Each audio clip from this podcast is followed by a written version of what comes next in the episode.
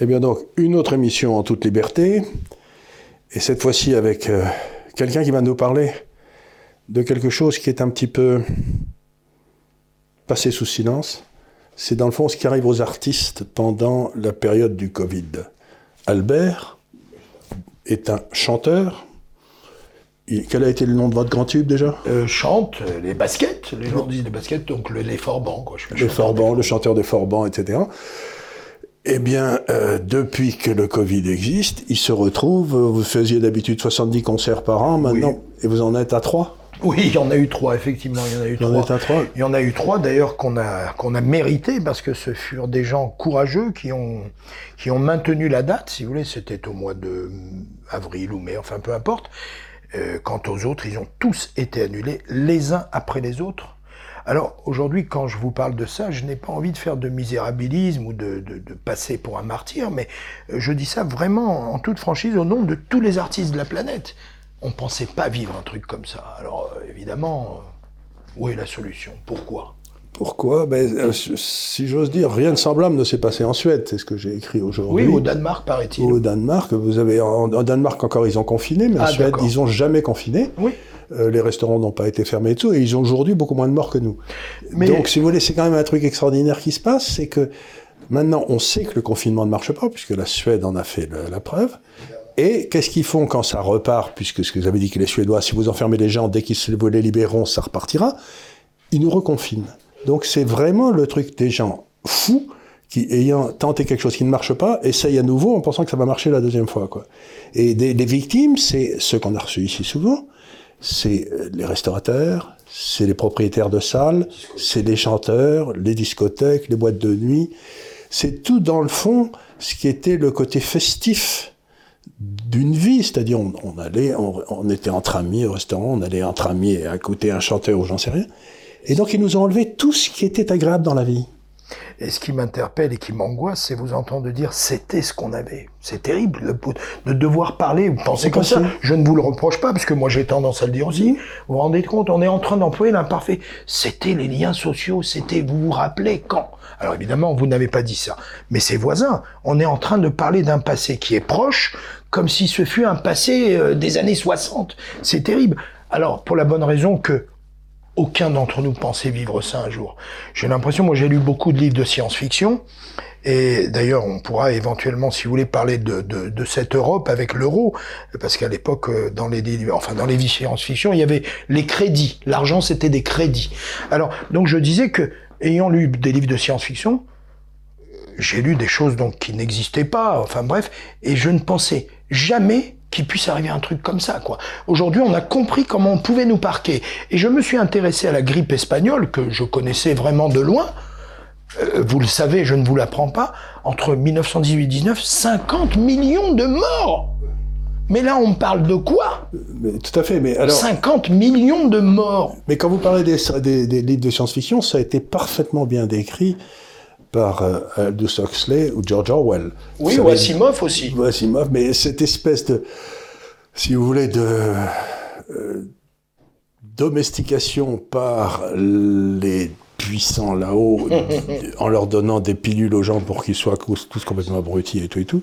Donc on est quand même dans, une, dans, une- dans, une- dans un monde qui ressemble beaucoup au monde de George Orwell, qui est dans 1984 là, et on voit bien que toute la technologie est maintenant faite pour nous surveiller. Complètement. C'est ça. Elle était censée nous libérer quand elle est sortie. Vous vous souvenez de l'Internet, on disait c'est le pied, on va pouvoir raconter ce qu'on veut et tout, mais c'est fini maintenant. Bien sûr, évidemment. Et nous surveiller, notamment les caméras au départ, c'est pourquoi? C'est pour nous protéger. Mais on vidéo-verbalise. Alors, je comprends pas, au départ, ce fut pour nous, pour nous aider, les attaques, on ne sait pas. Regardez cette loi qu'il y a eu il y a une vingtaine d'années, je ne sais plus trop. On avait dit aux gens, du moins en France, hein, euh, il va falloir déclarer ses armes. Non pas que chacun d'entre nous ait une arme, mais on a tous le fusil du grand-oncle ou du cousin, le fusil de chasse. Ils ont fait cette loi pourquoi? Pour nous protéger, pour qu'il n'y ait pas de meurtre, pour qu'il n'y ait pas de tuerie. Mais pensez-vous qu'un seul voyou a déclaré une arme? Ça alors Est-ce qu'un voyou a déclaré? Non. Donc ces lois Mais qui vous sont... savez, ce- c'est des lois fausses. Aux États-Unis, il y a des, il y a des massacres à l'arme euh, à feu, Oui, oui, oui, oui, bien tout sûr. le temps. Ben, c'est toujours comme à Chicago, etc. 98% des décès sont dans des zones où les armes sont interdites. Ah oui, bah, paradoxe, tiens, c'est bizarre. C'est bizarre. Donc, de temps en temps, il y a un gars qui est un fou qui va euh, flinguer quelques pauvres gamins dans une école. Et alors, à ce moment-là, on nous fait un gros truc. Oui, ça. normal. Il faut, il faut c'est normal. Il faut quand même empêcher les gens de massacrer les gamins dans les écoles. Mais en fait, la plupart des meurtres aux États-Unis se passent dans des endroits comme à Chicago, à New York, où les armes sont interdites pour des raisons. Oui, oui, oui, Donc, euh, il y, a, y a toujours dans ce désir, vous désarmez la population pour mieux pouvoir la contrôler. Quoi. Complètement. Euh, Ça fait partie de ça, ça fait Ça partie fait de leur de technique. En, en fait, euh, ils ont compris avec cette pandémie, en tous les cas. Peut-être l'ont-ils compris innocemment, hein, je sais pas. Après, on peut parler de complot. Qu'est-ce que le complotisme? Le complotisme. Bon. Ils ont compris en tous les cas qu'ils pouvaient nous contrôler. Et j'ai envie de dire, je le disais tout à l'heure à votre assistant, aujourd'hui c'est le Covid. Peut-être que dans deux ans, ça sera le tcho et puis on fera comme le Covid. Et dans sept ans, ça sera le popo.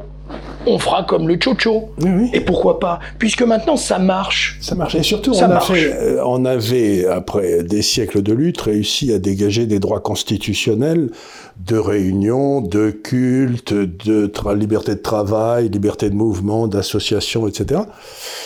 Et au nom du reste du- de la survie de la vie, Toujours le bon toujours côté. le bon vieux côté, pour, eh bien, on nous a supprimé en six mois toutes ces libertés. Je n'ai jamais vu nos libertés reculer autant que ça de ma vie.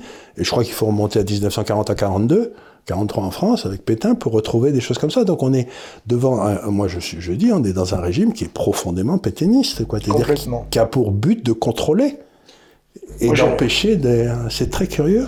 J'ai l'impression d'être un petit peu dans un entonnoir. C'est-à-dire qu'avant, on va parler par exemple des, des commerces. Avant, il y avait des épiciers. Il y avait, je me souviens, j'allais acheter le lait à la laiterie. On appelait ça la laiterie.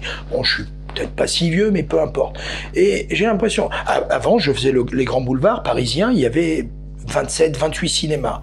Aujourd'hui, les, les pâtés, les machins et tout, ont, ont phagocyté tout ça. Et j'ai l'impression, les, les, les, les grandes surfaces aussi, qui ont phagocyté tous ces petits commerçants et tout. Alors, je ne suis pas en train de, de, de, de, de jeter l'opprobre sur ces gens. C'est, le monde est comme ça.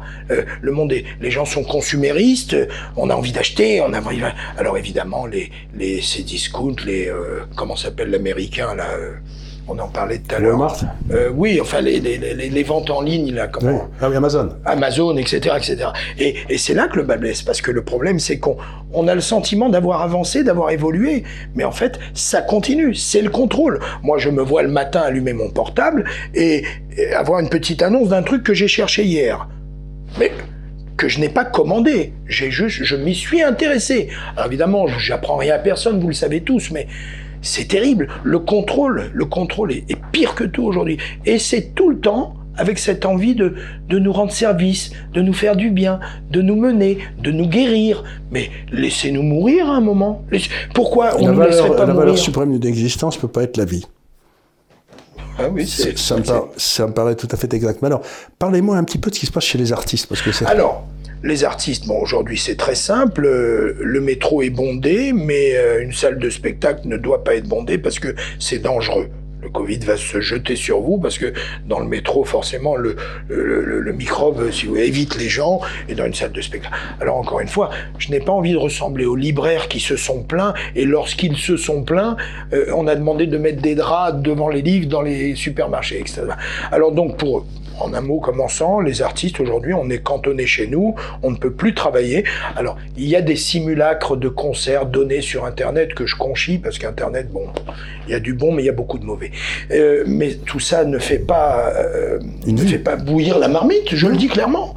Euh, il y a des gens qui disent ouais en parlant d'un artiste connu ouais mais lui il a de l'argent il se plaint mais j'ai envie de dire à ces gens-là, moi j'aide parfois des gens qui n'ont pas d'argent, je le dis, je ne devrais pas le dire parce que c'est un peu fanfaron de ma part, euh, j'ai- j'aide parfois un type près de chez moi qui a besoin de 35 euros pour acheter un timbre fiscal. Moi, 35 euros pour moi c'est rien. Mais euh, un artiste qui vend des millions et des millions, si on l'empêche de travailler, si vous voulez, euh, eh ben, ça l'empêche de vivre. Tout simplement, parce que chacun a ses dépenses, chacun a ses impératifs, et aujourd'hui les c'est artistes sa vie, c'est ce Complètement. c'est ce qu'il a fait. Mais exactement, il a construit, exactement. C'est ce qu'il aime. Il Euh, aime avoir alors- le contact avec le public. Il aime. J'allais y venir, effectivement, parce que au-delà de l'aspect pécuniaire, il y a l'aspect humain. On est, alors, euh, euh, comble d'ironie, ma femme est danseuse.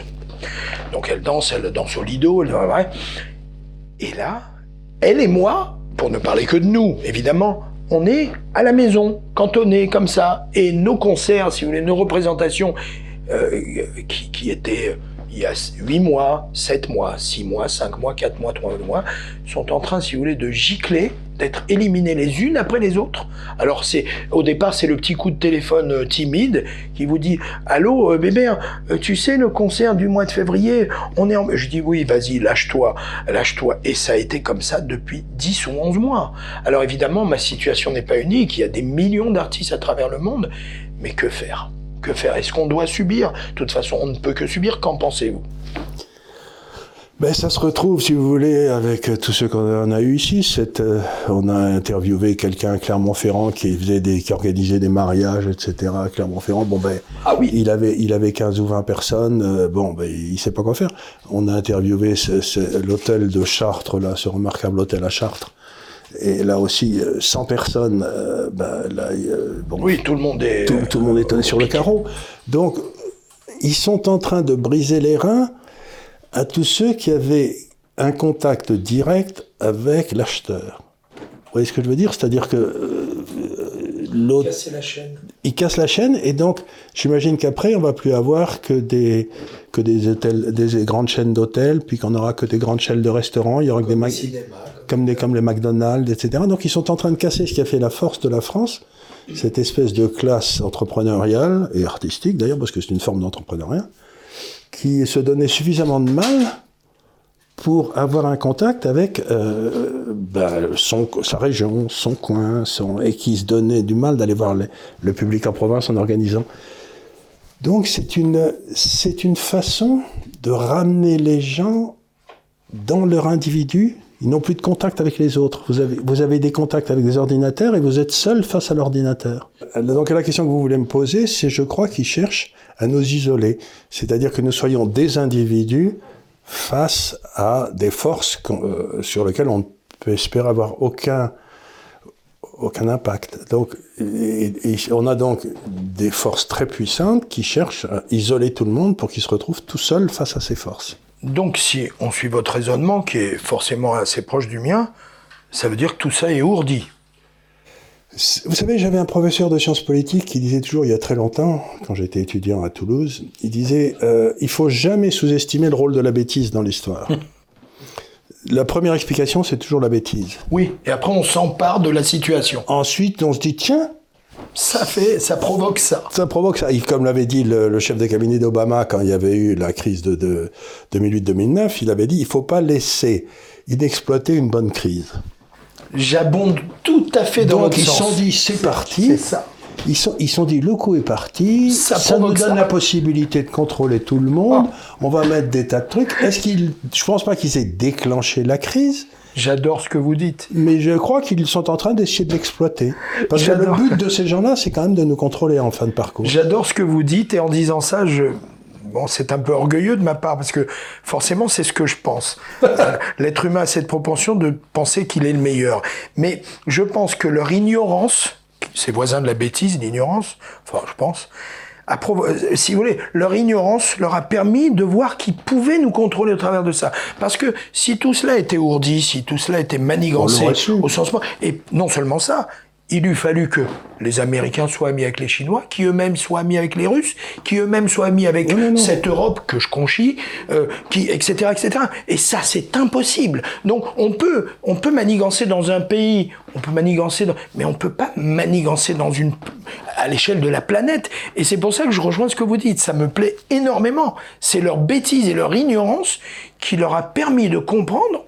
Quand je dis leur, je ne sais même pas de qui je parle. Hein, euh, à la limite, est-ce qu'il y a, est-ce qu'il y a. Alors aujourd'hui, on parle de complotiste. C'est quoi être complotiste? C'est ne pas être d'accord avec les autres, en fait. En fait, le être accusé de complotiste, c'est-à-dire de, c'est, c'est vous empêcher d'essayer de parler du complot que les autres sont en train d'ourdir. Oui, ce que parce que vous jugez que c'est un complot. Vous jugez que c'est un complot. Donc c'est pas certain, mais ça, de dire à quelqu'un qu'il est un complotiste, euh, c'est pas régler le problème. C'est juste lui dire tu as pas le droit T'es de pas parler. d'accord avec moi. T'es pas d'accord avec moi et t'as pas le droit de parler parce que tu dis que des bêtises. Mais oui. Mais euh, le- c'est ce que je veux tu à dire. Dans une démocratie, même les crétins ont le droit à la parole. Complètement. Surtout les crétins. Complètement, bien sûr, parce qu'il y a un peu d'innocence parfois. des Parfois, crétins. et parfois, le, le fou du roi dit des choses qui sont justes.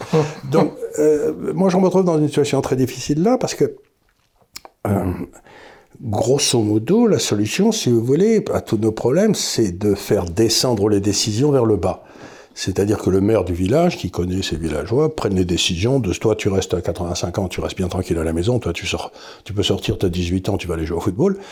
Et toute, les, toute cette crise nous a amené à remonter les décisions une fois de plus, de plus en plus vers le haut. Et donc, on sait très bien que les décisions vont être prises les mêmes pour tout le monde, et que le type de 85 ans, lui, euh, il serait pas sorti de toute façon, donc il s'en Oui, fout. oui, oui, oui, complètement. Et le type de 18 ans qui peut pas jouer au football, il va aller casser des cailloux ou des, des carreaux, quoi. C'est, euh, Oui, oui, oui, ou cambrioler. ou cambrioler, faire des bêtises. Donc, ça a donné une excuse extraordinaire aux gens pour faire monter les problèmes à un niveau où plus personne ne contrôle le système politique. Ils s'en sont emparés. Ils s'en sont emparés et avec une rapidité et une capacité à des... Et pour prendre des décisions idiotes. Donc vraiment, on se retrouve dans une situation difficile. Et j'ai discuté depuis quelques jours avec pas mal de gens ici. Et la conclusion à laquelle on est arrivé à peu près tous, c'est que les lignes de force de nos sociétés à l'heure actuelle sont telles que ça va mal se terminer. Alors, c'est quoi la- mal se terminer Ben, C'est quoi ben, c'est-à-dire Parce que- que, je vous Oui, prie de m'excuser, je vous prie de m'excuser. J'ai une pléiade d'amis qui me disent Oh Bébert, car c'est mon sobriquet, mon surnom. Ah Bébert, ça va péter, il va y avoir une révolution. Alors moi je leur dis Excuse-moi mon pote, mais il y a eu dernièrement, pour ne parler que de la France, il y a eu les gilets jaunes. Euh, non pas que je prône ou que je prenne, bon, peu importe. Mais on leur a cassé les bras, on leur a crevé les yeux. on Alors, comment ça va péter Je vous demande, excusez-moi, de quelle je manière crois que ça peut, ça peut se péter que d'une façon, c'est en général comme ça que s'écroulent les régimes, c'est quand la police va mettre la crosse en l'air. Hum, Évidemment, mais il y a le droit de, il y a le, comment on appelle le droit de réserve, le, Non, non, je parle pas de l'armée, je parle de la police qui va refuser, par exemple... de verbaliser par exemple. Non, pas de verbaliser, mais d'intervenir. J'avais, j'ai un de mes amis ici, dont la, euh, le, le père est à Bichat, je crois, qui est un grand hôpital parisien, je sais Oui, l'hôpital Bichat, oui. l'hôpital Bichat. Et là, quand il est sorti, euh, il y avait euh, des flics partout dans des voitures. Et ils ont, les, les flics ont tapé à son carreau, il y avait un embouteillage, et les flics ont dit, on voulait vous prévenir qu'à partir de maintenant, on ne demande plus l'identité à personne. Euh, D'accord, donc c'est un, un soulèvement, oui, Plus contrôle d'identité, les flics disent, on refuse de contrôler l'identité. Parce que chaque fois qu'on contrôle l'identité, on se prend des avocats qui disent des lits de Oui, délit de faciès, délit de sale gueule, Donc, etc. si vous voulez, ce qui se passe, c'est que l'État a le monopole de la violence légitime, comme chacun sait, mais à un moment, ça, s'appuie sur la force. Quand ce qu'on appelle les forces de l'ordre refuseront d'obéir, bah, c'est l'Union soviétique qui s'écroule. Oui, mais alors pour cela, il faudrait qu'il soit d'accord d'un seul homme. Mais le problème, c'est qu'on n'est jamais d'accord d'un seul homme. Vous savez, dans la religion juive, par exemple, on dit, on dit, euh, et d'ailleurs je fais allusion à la pandémie de, de merde là, si tout le monde est sage, euh, si tout le monde met le masque, euh, si tout le monde, euh, le, le virus va disparaître. Dans la religion juive, on dit, si chaque juif observe le Shabbat, vous savez, le fait de ne pas conduire, de ne pas allumer la lumière, de, etc., de manger malin, chaque juif, tous les juifs de la planète observent, le Messie arrivera. Alors j'ai envie de dire, ben, le- il arrivera jamais. Eh ben, eh ben c'est pareil pour la pandémie. Pensez-vous qu'une planète entière, subitement, tout le non, monde ça va se passer par des. ça Alors c'est ce vaccin aussi peut-être. Non, le vaccin, il est faux. Non, mais euh, je- honnêtement, je, je, peux- peux- faut pas prévenir, faut pas parler de l'avenir parce qu'il est inconnaissable. Oui. Mais euh, ce qu'on peut dire, si vous voulez, c'est que ça va être euh, des jacqueries qui vont se passer de plus en plus. Les gens, Oui. vont, se- les gens, les gens vont se révolter. euh, bah, des commerçants qui décident de casser la gueule des gens. Enfin, je veux Oui, dire, des- ils seront, ils ils seront verbalisés, ils seront, on leur foutra un contrôle fiscal. Mais s'ils n'ont plus rien à perdre. S'ils n'ont plus rien à perdre, s'ils sont déjà en banqueroute, ils ont leur, leur business a été détruit, etc. On a peur, on a peur. Vous savez, aujourd'hui, euh, des gens me disent, des potes me disent, ouais, 1780, ouais, mais 68, oui, mais attention, les amis, il n'y avait pas Internet, il n'y avait pas de caméra. Aujourd'hui, dans une foule de 12 000 personnes, tac, on te voit. Oui. À l'époque, en 68, tu lançais des pavés, tu te cachais un- derrière un pote un peu plus balèze, ben, on ne te voyait pas. Aujourd'hui, on te voit. Donc on ça- euh, et on peut plus. Il y a des choses qu'on ne peut plus prétendre à faire, en tous les cas. J'ai le sentiment. Je- mais c'est pas du tout impossible. Mais à ce moment-là, si vous voulez, on est mal parti. Oui, oui, oui. À ce moment-là, si vous voulez, les camps de concentration sont pas loin. Quoi. Oui, complètement. Pourquoi pas? On va nous parquer, on va nous donner des bons pour acheter ce dont on a besoin. Et je parle de l'essentiel, hein, dont on a besoin, pas de la belle voiture. Je parle du morceau de pain. Alors évidemment, bon, si on m'entend parler, on dit ouais, machin, il se la joue. Mais moi, je suis pas loin de croire euh, ces choses-là. J'ai eu un permis de conduire où il y avait marqué permanent. Aujourd'hui, on m'enlève des points. Quand j'avais 22 ans, j'ai eu la chance d'avoir une Ferrari parce que j'ai gagné de l'argent. Et j'avais une petite amie israélienne. Et puis, lorsqu'elle venait en France, euh, je roulais, j'avais 23 ans, 22 ans, je roulais à 220, 240, ce qui était pour moi logique et normal et, et pas forcément criminel. Non pas que je vous incite à le faire aujourd'hui, effectivement. Et à un moment, ma petite amie me dit Oh là là je parle de ça il y a 30 ans. Hein. Oh là là, euh, il te reste des points sur le permis MF. Et je la regarde, je fais, qu'est-ce que c'est cette connerie? Elle me dit, ah oui, elle est permis. Je dis, mais sans déconner, vous avez un permis avec des points. Mais c'est quoi ce carnaval? Et puis 7-8 ans après, c'est arrivé. Donc tout est possible. Tout est possible. Ah, il est certain que euh, on risque de monter vers une situation de plus en plus bloquée. Et donc on ne sait pas ce qui va se passer. Et j'ai constaté une chose, c'est qu'au travers de toutes ces, euh, ces, ces, confiscations de liberté, on va dire le mot manque, confiscation, les meilleurs promoteurs pour ça, les meilleurs promoteurs ne sont pas les annonces télévisuelles, les publicités, la prévention routière, etc., etc. Les meilleurs promoteurs, vous savez qui ils sont? Ce sont nous. Alors pas moi, hein, mais c'est nous. C'est la personne qui, lors d'un dîner ou d'une réunion amicale, euh, va dire Ouais, mais ils ont raison parce qu'il y a moins de morts. Alors j'aime bien dire ils ont. Ils ont. Pour moi, ils ont, c'est une personne aujourd'hui. Et ils ont bien fait. Ah, ils ont raison. Et c'est ça les promoteurs. C'est eux les meilleurs promoteurs.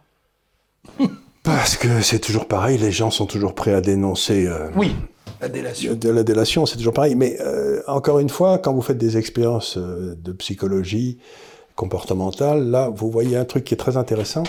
C'est que si vous par exemple, vous dites, euh, il y, a, trois, trois, bâtons sur le mur, là, devant moi, et il y en a deux qui sont de la même taille, lesquels c'est? Vous faites ça avec 15 gars, dont 14 sont des comparses. Il n'y en a qu'un seul. Ah, je vois où vous voulez en venir. Et donc, les 14 ou les 13, les 13 premiers, ils disent c'est le A et le C qui sont les mêmes, alors que c'est le A et le B qui sont les mêmes. Et c'est très visible. Et le 15e, 80% du temps, dit ah oui c'est le c'est les deux bâtons là qui sont de la même taille alors qu'ils voient que c'est pas vrai. Et donc ce qui est très intéressant dans ces dans ces expériences c'est qu'on voit à peu près qu'il y a 20% de la population qui sont les résistants. On a beau les autres on peut raconter ce qu'ils veulent et il y en a 80% qui se couchent. Et donc la solution viendra des 20 complètement. Elle viendra jamais des 80 c'est terrible. Non, c'est pas terrible, c'est la ah, nature moi, humaine. Je trouve ça terrible parce que c'est tellement paradoxal. Et, euh, je, en fait, souvent, je fais aussi allusion à quelque chose qui, est un peu voisin de ça. Euh, vous savez, l'homme a tendance à dire euh, ce que j'appelle des lieux communs. Ah, moi, j'aime pas les cons. Ah, moi, j'aime pas l'hypocrisie. Ah, moi, j'aime pas le mensonge. Toutes les choses que j'évite de dire depuis toujours. Et au même titre que je dis à mon fils, si tu veux séduire une fille qui a des beaux yeux, je t'en prie, ne lui dis pas qu'elle a des beaux yeux. dis-lui, dis-lui qu'elle. Dis-lui autre chose en tous les cas. Et souvent, l'être humain, par exemple, vous êtes sur une autoroute, vous roulez, et pof, un embouteillage. Oh là là, vous râlez, vous pestez, voire vous klaxonnez pour les crétins, klaxonnez. Et à un moment, au bout de 40 minutes de K1K, vous apercevez que cet embouteillage, il est dû à un accident sur la voie de gauche, sur la voie opposée. Et là, vous dites quoi? Vous dites, enfin pas moi, parce que j'essaie de me travailler, de travailler sur moi-même, de faire un travail. Qu'est-ce qu'ils sont cons alors? Regardez, mais quand vous avez dit ça, vous avez regardé l'accident. Et c'est ça qui m'embête. Donc, si vous voulez, je crois qu'il faut attendre avec patience. Il, faut, il faut faire confiance aux 20% de résistants. Il faut faire confiance à des gens qui vont les organiser. Mais pour l'instant, euh, on n'en voit, pas le chemin. Mais c'est tout le but de l'Institut des libertés, c'est que les gens comme ça puissent se retrouver les uns et les autres et puis commencer à se parler les uns aux autres parce que euh, le but de ces gens qui cherchent à nous individualiser, à faire de nous des individus tout seuls, c'est quand même d'empêcher qu'on communique les uns avec les autres. Donc pour nous, le but, si vous voulez, c'est de signaler aux gens qu'il y a un endroit où ils peuvent parler. Voilà, Exactement. Voilà. Puis ça fait du bien de parler. Ça fait du bien de parler, c'est l'essentiel. De toute façon, ça évite beaucoup de mots. Ben, oui, même dans le couple. Même dans le couple, absolument. Une dernière question. Dites-moi, oui. C'est le fait que vous soyez mal pensant Ça vous ça nuit à votre carrière? Alors, écoutez, c'est assez intéressant parce que c'est un sujet que j'ai beaucoup avec lequel j'ai beaucoup de facilité à parler. C'est pas un problème. Je peux parler de ça. Euh, fut un temps, euh, on avait chanté pour le FN, ce qu'on appelait le FN avant. On avait chanté pour le FN au même titre qu'on avait chanté pour X, Y ou Z, peu importe. Il ne s'agissait pas d'un parti nazi, à mon sens, c'était juste le FN. Au sortir de ça, ça a été, oh là là, haro sur la bête, quoi. Nous fume la bête. Les médias, pour une fois, m'ont invité sur les plateaux. Alors que quand j'avais fait mon, mon, nouvel album, ils nous invitaient pas. Bon. Donc, si vous voulez, j'ai envie de dire qu'aujourd'hui, dès qu'il y a du, du croustillant, du sordide, du, voilà. Alors, effectivement, de prime abord, on s'est dit, oulala, là là, merde, oh, c'est une galère, ils vont nous sauter dans les plumes, ça va être une catastrophe. Mais j'ai envie de dire, si des gens nous, nous mal aiment, il va y avoir des gens qui nous bien aiment, pourquoi pas? Et c'est ce qui s'est passé. Ce qui s'est passé, c'est que on a eu des médias qui nous ont un petit peu, euh, comment dire, qui nous ont investi, qui ont essayé de savoir, mais in fine, ce que j'ai compris, c'est que ces médias ont besoin de conscience, ils ont besoin simplement de savoir pour qui je vote. Donc, on a chanté. Alors, il y a des gens qui m'ont dit, ouais, mais tu aurais dû te défendre en disant que quand tu vas chanter pour le Parti communiste, euh, on t'emmerde pas. Je dis non, c'est une mauvaise défense. C'est pas comme ça qu'on se défend. Parce qu'en se défendant comme ça, on se rend coupable. Oui. On se rend coupable. Pourquoi? C'est comme le type qui dit euh, Ah, moi, euh, j'ai rien contre le juif, j'ai un ami qui est juif, hein. Mais excuse-moi, si tu me dis que tu as un ami qui est juif, c'est que déjà tu mets les juifs dans une case. Donc voilà, donc pour reparler de cette histoire de, de, d'Oxa, euh, ça nous a pas tellement porté préjudice et j'ai envie de dire peut-être que à contrario ça nous a fait du bien. Parce que on a été un petit peu de nouveau dans la ligne de mire de ces médias qui nous qui nous ignorent. Pas nous seulement beaucoup d'artistes comme ça qui nous qui nous pensent en fait qui nous qui nous stigmatisent en disant qu'on est has-been. Bon alors qu'on fait 70 concerts par an et ça c'est bien de le savoir quand même. Donc ça nous a pas porté préjudice. Et d'ailleurs on a chanté quelques années après deux trois ans après on a remis le couvert non pas par ma liste, mais parce que j'ai besoin de travailler, j'ai besoin de payer une taxe foncière qui me coûte 4600 euros, qui doit soi-disant être diminuée alors que la mienne a été augmentée, et une taxe foncière qui me coûte 4300 euros. Oh, habitais-je dans un palais? Allez savoir. Donc je chante parce que j'ai besoin de gagner ma vie. Un journaliste un jour m'a dit, Bébert, euh, qu'est-ce qui fait que votre groupe a 42 ans? Je l'ai regardé, je lui ai dit, bien écoutez, je vais vous dire pourquoi. C'est parce que je gagne ma vie avec ce métier. Alors le mec était un peu outré. Il s'attendait à ce que je lui serve des l'amitié, euh, des copineries. Oui, oui, certes. Mais voilà. Donc, si vous voulez, j'ai chanté pour ces gens-là. Et quelques années après, je chante pour euh, une fête du cochon. Et ce fut la fête du cochon à Hayange, pour ne pas la nommer. Alors évidemment, on savait très bien qu'est-ce qu'il allait advenir, mais on ne pensait pas que ce serait à tel point. Et là, euh, de nouveau, BFM à la con, LCI de mes deux, excusez-moi, j'ai besoin de le dire parce qu'il faut que je me lâche. Tout le monde m'a appelé. C'est incroyable ça. J'aurais tellement aimé qu'on m'appelle pour mon nouvel album, mais non, là ils m'ont appelé. Alors j'ai eu des petits interviews à droite à gauche, effectivement, par des, des, des, jeunes gens, des fois des stagiaires. Bon.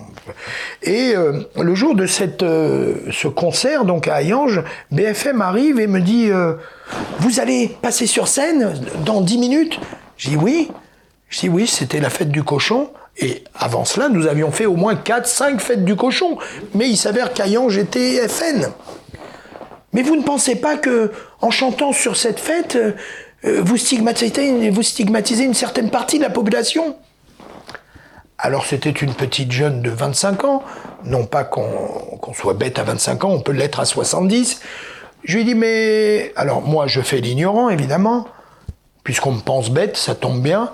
Je lui dis, mais euh, excusez-moi, je stigmatise une partie de la population d'Ayange ou...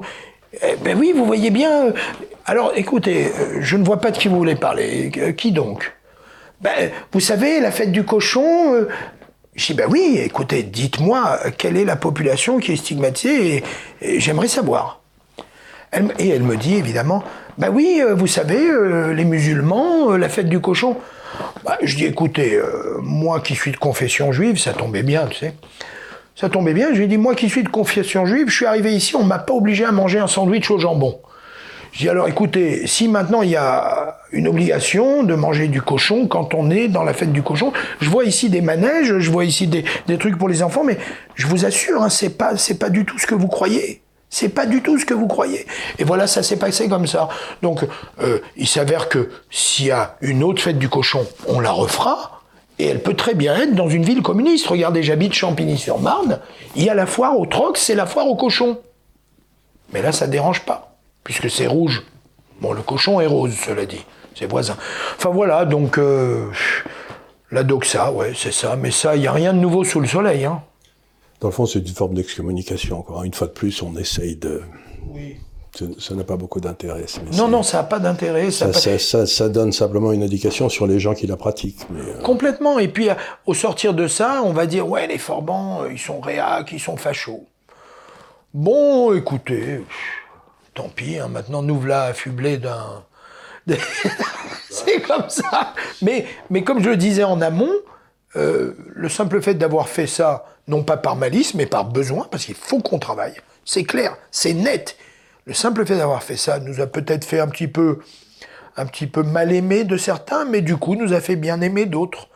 Donc ça ne nous a pas porté préjudice. Et si c'était à refaire, je le referais pour gagner de l'argent. Et puis aussi pour conquérir mon pour, pour, pour conquérir mon public. Parce que malgré tout, nous fûmes sur scène à Hayange, il y avait des milliers de personnes qui étaient heureuses de nous entendre et de nous voir.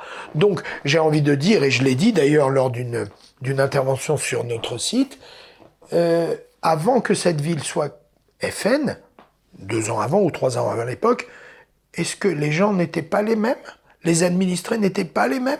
Est-ce que lorsque c'est devenu FN, tout le monde a déménagé? Alors, encore une fois, quand je parle de ça, je ne suis pas en train de prôner pour qui ou quoi que ce soit. Mais voilà, voilà aujourd'hui, voilà aujourd'hui les déviances de la presse, les déviances des médias. Ils sont, c'est vrai que ça a toujours été comme ça, mais maintenant, de plus, ils sont de plus en plus intrusifs et de plus en plus à fouiller les poubelles. D'ailleurs, vous le savez qu'ils le font au sens propre. hein. Ils fouillent les poubelles des gens. hein. Ils sortent les immondices, voir s'il n'y a pas. Voilà, mais je vis avec ça. Et d'ailleurs, c'est drôle parce qu'il y a un artiste que je ne nommerai pas, qui est un ami, on va finir là-dessus en ce qui me concerne, qui un jour, au sortir de ça, deux ans après, me dit Euh, Bébert, euh, on, me demande de faire la fête du cochon à Hayange. Qu'est-ce que t'en penses Je la fais ou pas? Je lui dis Écoute-moi, tu peux la faire tranquillement, t'as pas la même grande gueule que moi et t'arriveras à rien. et je vous jure qu'il l'a faite, il a même pas été enquiquiné. Il s'avère que, bon, on embête ceux qui ont des grandes gueules. Et voire, parfois, on les tue. voilà. Eh bien, merci beaucoup. Avec plaisir.